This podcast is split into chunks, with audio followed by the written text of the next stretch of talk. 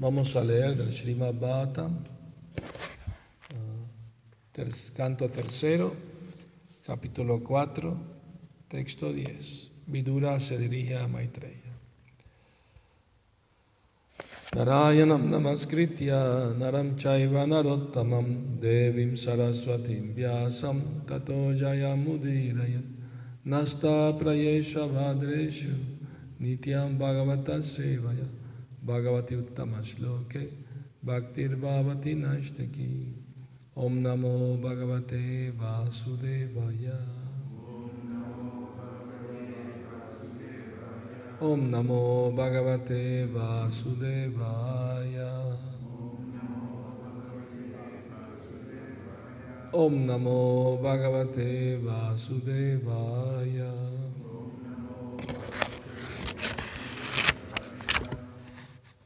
तस्यानुरक्तस्य मुनिर्मुकुन्द।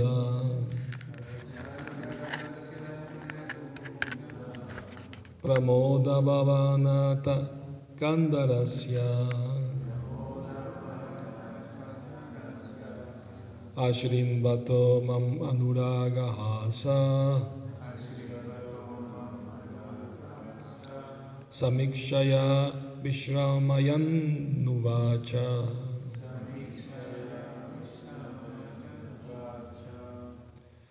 Cuando hay dos N al final, quiere decir que se dice Vishramayan Nuvacha. La segunda N se pega al, al Uvacha, según la gramática ¿no? sánscrita. Tasya Nuraktasya Muner Mukunda. Pramoda Bhavanta Kandarasya. Ashrimbato Mammanuragahasa Samikshaya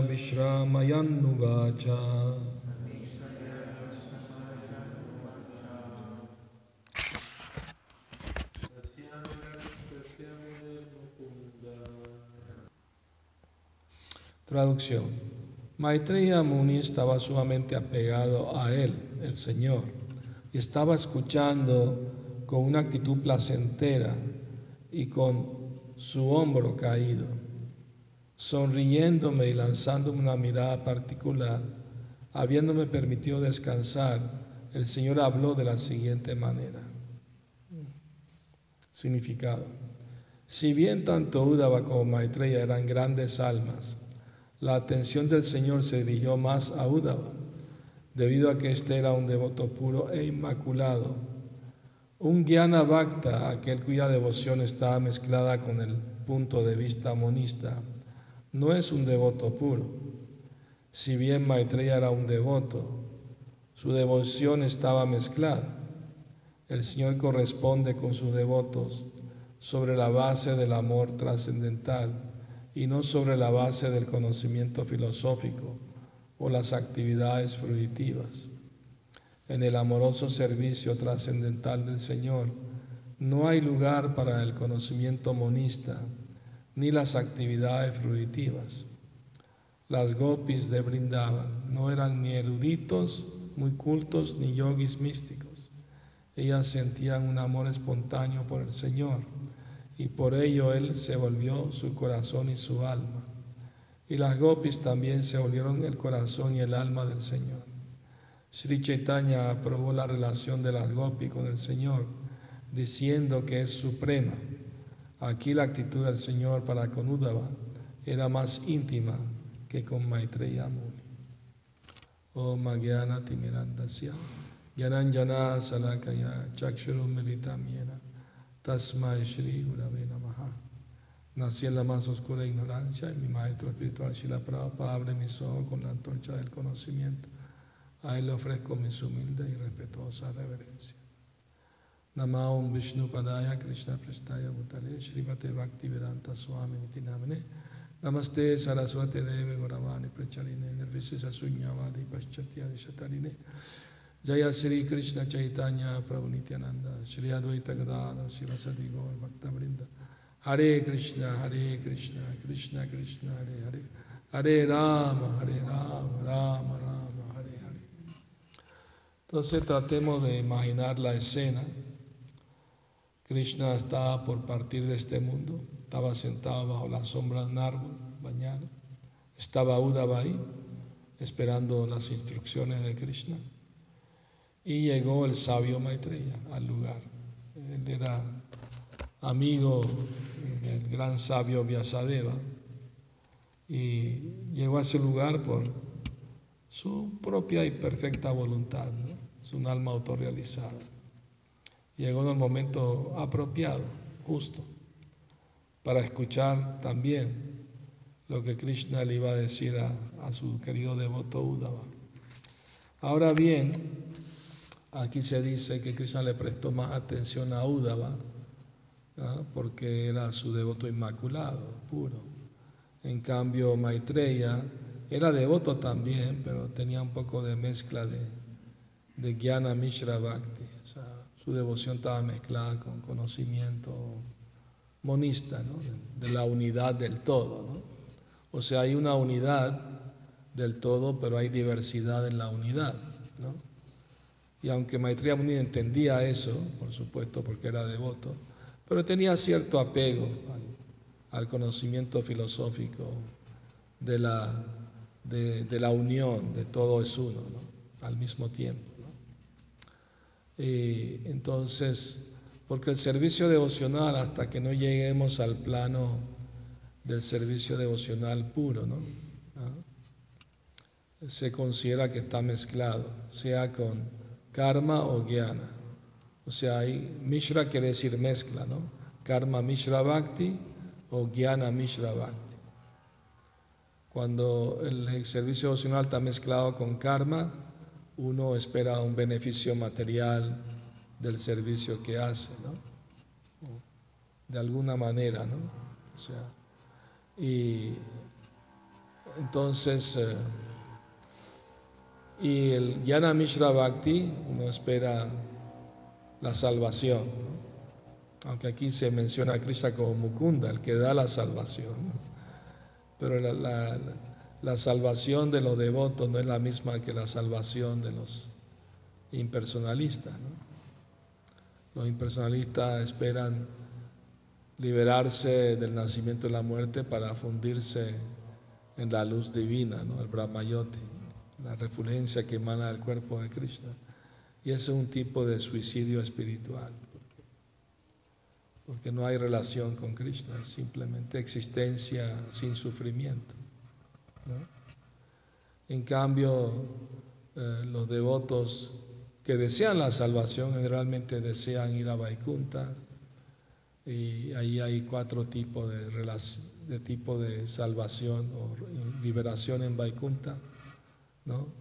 Samipia, ser un constante compañero del Señor. ¿Cómo es?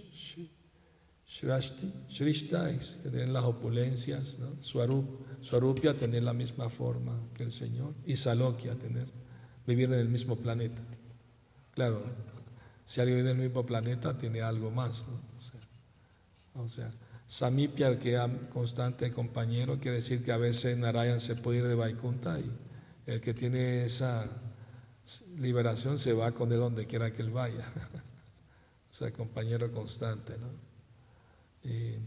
Y, todos, o sea, no todos tienen los cuatro brazos de Narayana, aunque se dice eso, pero eso es general, ¿no? Eh, Shila Sanatan Goswami explica que los devotos que van a Vaikunta que no alcanzaron el Swarupya van en la forma eh, que estaban haciendo su sadhana, pero una forma espiritual parecida, ¿no? joven, perfecta. ¿no? ¿Me explico? Entonces hay más detalles que, se dan en las escrituras por los acharyas, ¿no? la sucesión discipular. Y nosotros nos guiamos por, por ellos. Entonces, Maitreya Muni pues fue muy afortunado de estar en ese momento allí y Sila Prabhupada más adelante explica que, que Maitreya Muni, después de escuchar a, Krishna hablarle a Uddhava, él se volvió completamente un devoto puro, 100%. O completamente se transformó, eh, totalmente. Entonces ese es el beneficio de escuchar a Krishna y sus devotos puros.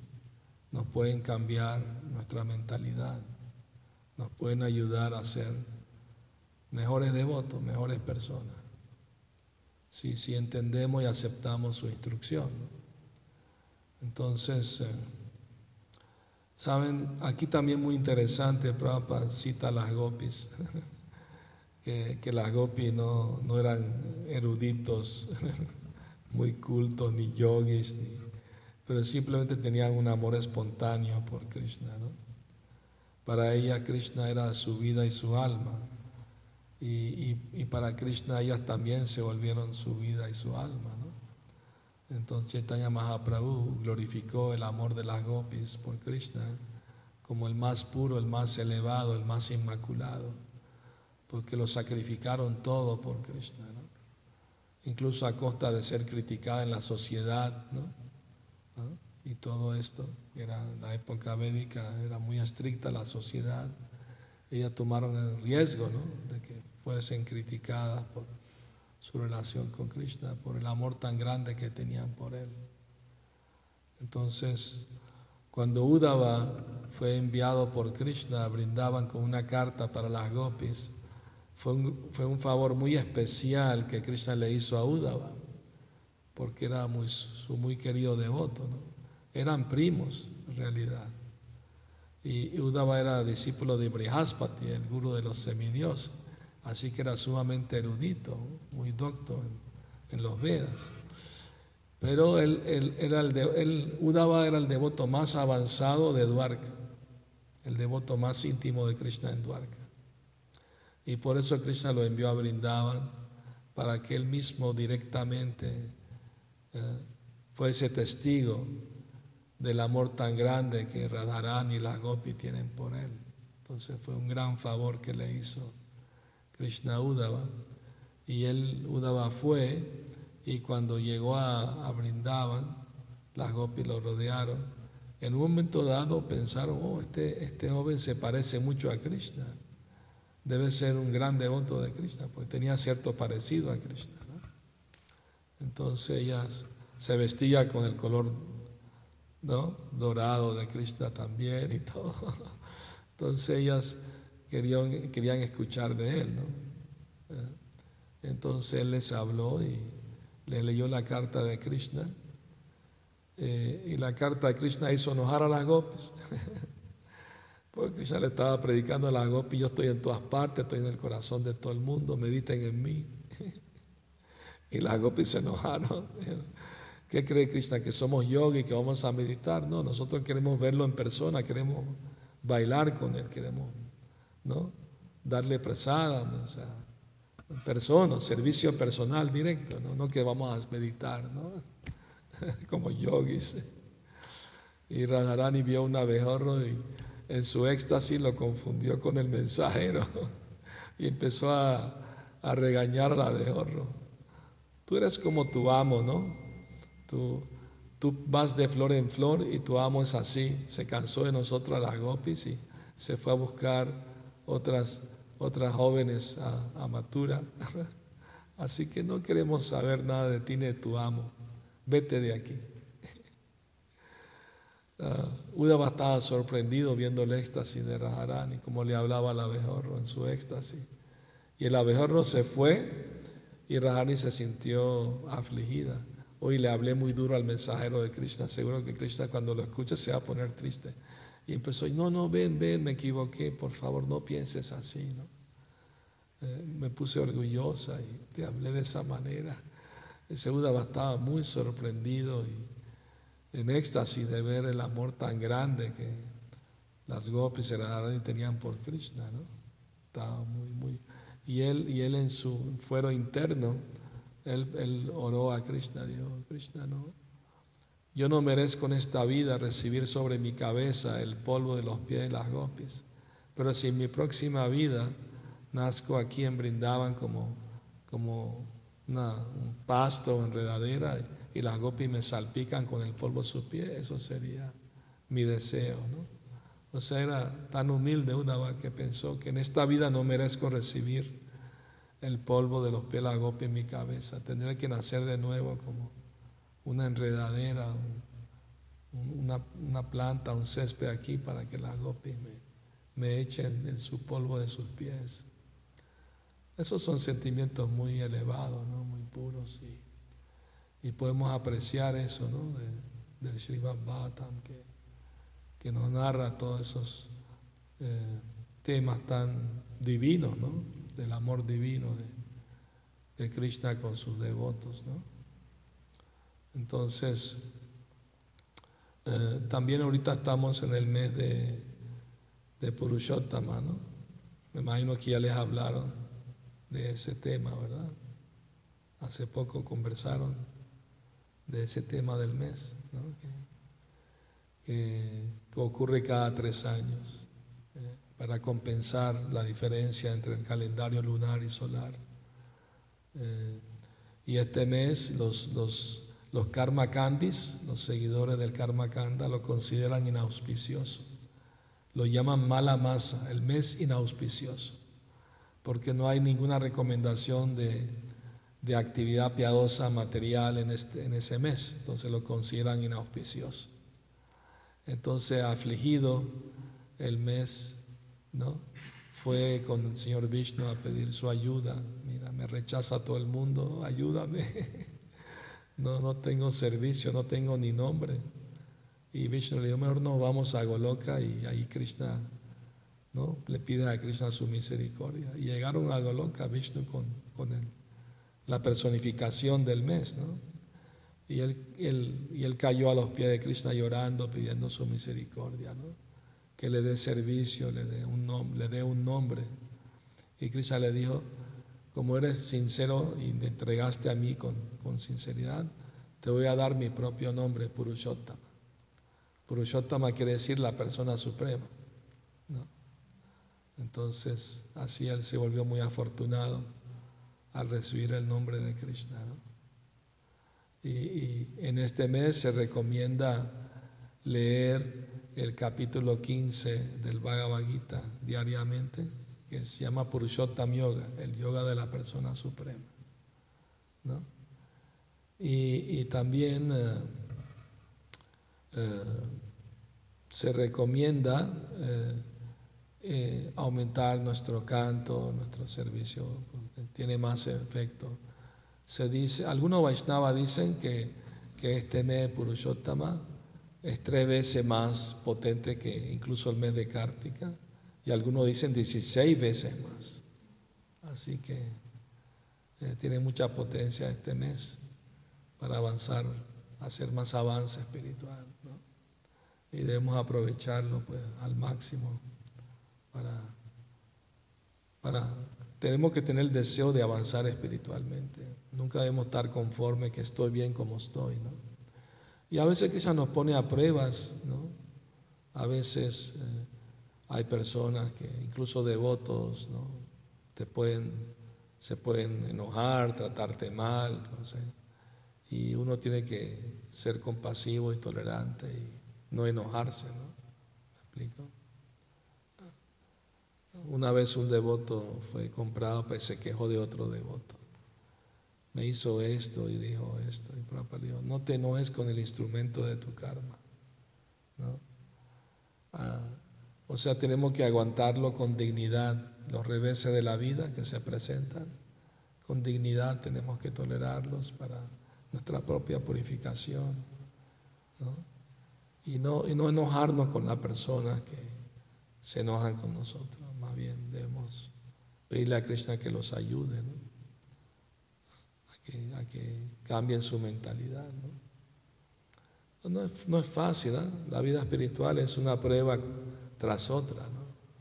Cuando creemos que todo está bien, todo está tranquilo, algo tiene que pasar. ¿no? Y así es todo el tiempo en el mundo material. ¿no? Nunca, ¿no? Me acuerdo una historia una vez que me contó Radhanath Swami, que él fue a visitar en Estado un ashram de devotos de Shiva. Y, y, era como una granja y todo era muy pacífico, muy tranquilo, tenían bonitas casas y no tenían mucho dinero, todas las facilidades, todo muy bien. Y Radha Swami le preguntó al, al líder del ashram, oye, ¿cómo le hicieron ustedes para que les vaya tan bien? ¿no? Ah, nosotros siempre tenemos problemas en nuestras comunidades. Y el devoto de Shiva le dijo, bueno, no esperen que les vaya muy bien en todo, porque Krishna, a Krishna no le gusta que sus devotos estén muy cómodos. Krishna quiere que, que, estén en dificultades de vez en cuando para que se den cuenta que, que no es su lugar el mundo material, para que se desapeguen. ¿no? En cambio, los devotos de Shiva, a veces Shiva nos da opulencia porque ¿no? él da más fácil, es Achutosha, se complace fácilmente. Pero los devotos de Krishna la pasan más difícil. Porque Krishna quiere que se desapeguen del mundo material y a veces les pone, les pone dificultades, como los pándavas. Fueron, eh, eh, su esposa fue insultada, fueron eh, insultados, fueron enviados al exilio. ¿no? Arias Thakur tuvo que sufrir golpes en 21 mercados. Explico? O sea, y son devotos puros, tuvieron que sufrir. ¿no? Entonces no esperemos que que, todo va a ir bien en la vida espiritual. Va a haber, algunas personas piensan que todo es camino de rosa, ¿no? Está lleno de espina el camino.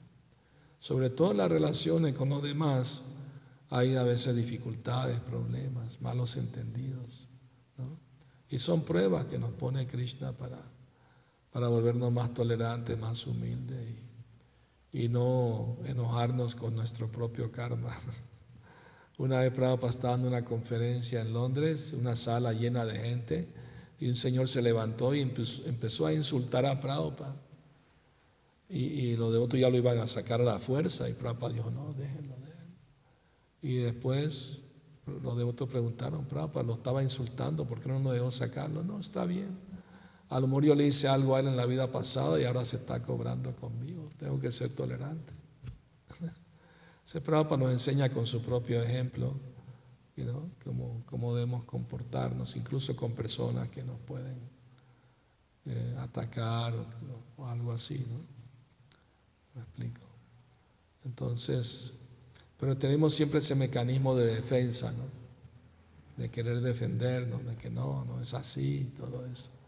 ¿Me explico? Pero eso depende del avance espiritual también, porque a veces el otro día alguien me preguntó, bueno, ¿y qué tal si yo no puedo tolerar al otro devoto? Pues, o lo que no, puedo quedarme callado, pues, y pues entonces no toleres, porque no es algo artificial, pues.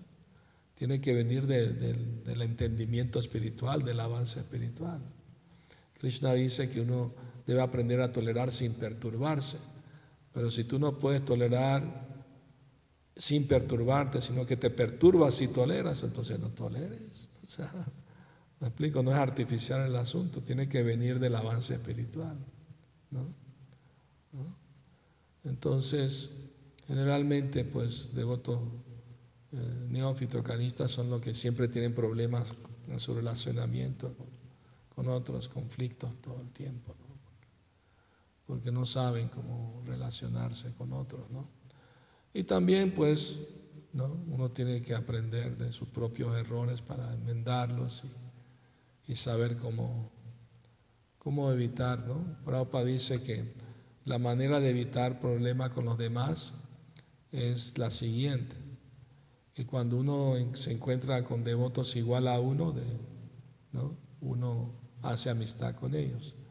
Devotos más nuevos, menos experimentados, uno es compasivo y los quiere ayudar. Y devotos más avanzados que uno, uno quiere escuchar de ellos y quiere aprender de ellos. Pero el problema es cuando uno quiere ¿no? competir con los iguales y eh, ser muy, muy áspero con los nuevos, ¿no? corrigiéndolo de una forma áspera y, buscar falta en los más avanzados para ponerlos debajo igual o debajo de uno. Entonces ahí se vienen todos los problemas. ¿no? Se prueba parece que si uno aprende a cómo relacionarse de esa manera bien con los devotos, se puede evitar eh, la gran mayoría de los problemas de la vida. Entonces, tenemos que ir aprendiendo día a día, ¿no? Como mejorar nuestro sadhana, nuestro canto de yapa, ¿no? Esa historia de la devota, ¿no? De, de Mayapur, ¿no? Muchos devotos, yo la compartí con todos, me lo agradecieron porque los hizo recapacitar sobre su canto de yapa, de cantar mejor rondas, no distraerse tanto, porque ella dijo que le pasaba eso a ella, ¿no? Entonces Krishna nos puede ayudar, ¿no? A través de la experiencia de otros, de cómo nosotros mismos debemos eh, mejorar nuestro, nuestro canto, ser más atentos a Él y, y respetar a todos los devotos sin esperar a cambio que nos respeten o no. O sea, no es fácil, ¿no? Es, es un camino tortuoso, ¿no? Pero el destino es maravilloso y, y, vale la pena cualquier esfuerzo, ¿no? Para, para alcanzarlo, ¿no? Así que, así como un viajero, ¿no? Que, que pasa dificultades en sus viajes y cuando finalmente llega a su casa, y, ah, al fin puedo descansar, ¿no? Pero, pero bueno, tenemos que seguir con, no perder el entusiasmo, eso es lo más importante. ¿no? Prabhupada dijo una vez, mi hermano espiritual eh, me trataron de desanimar, pero yo no me dejé de desanimar. Yo seguí adelante. Bueno. Gracias por venir a escuchar. ¿Alguna pregunta, algún comentario? ¿Están de acuerdo? bueno, gracias. Hare Krishna. Shila Prabhupada. Gora Premanandi.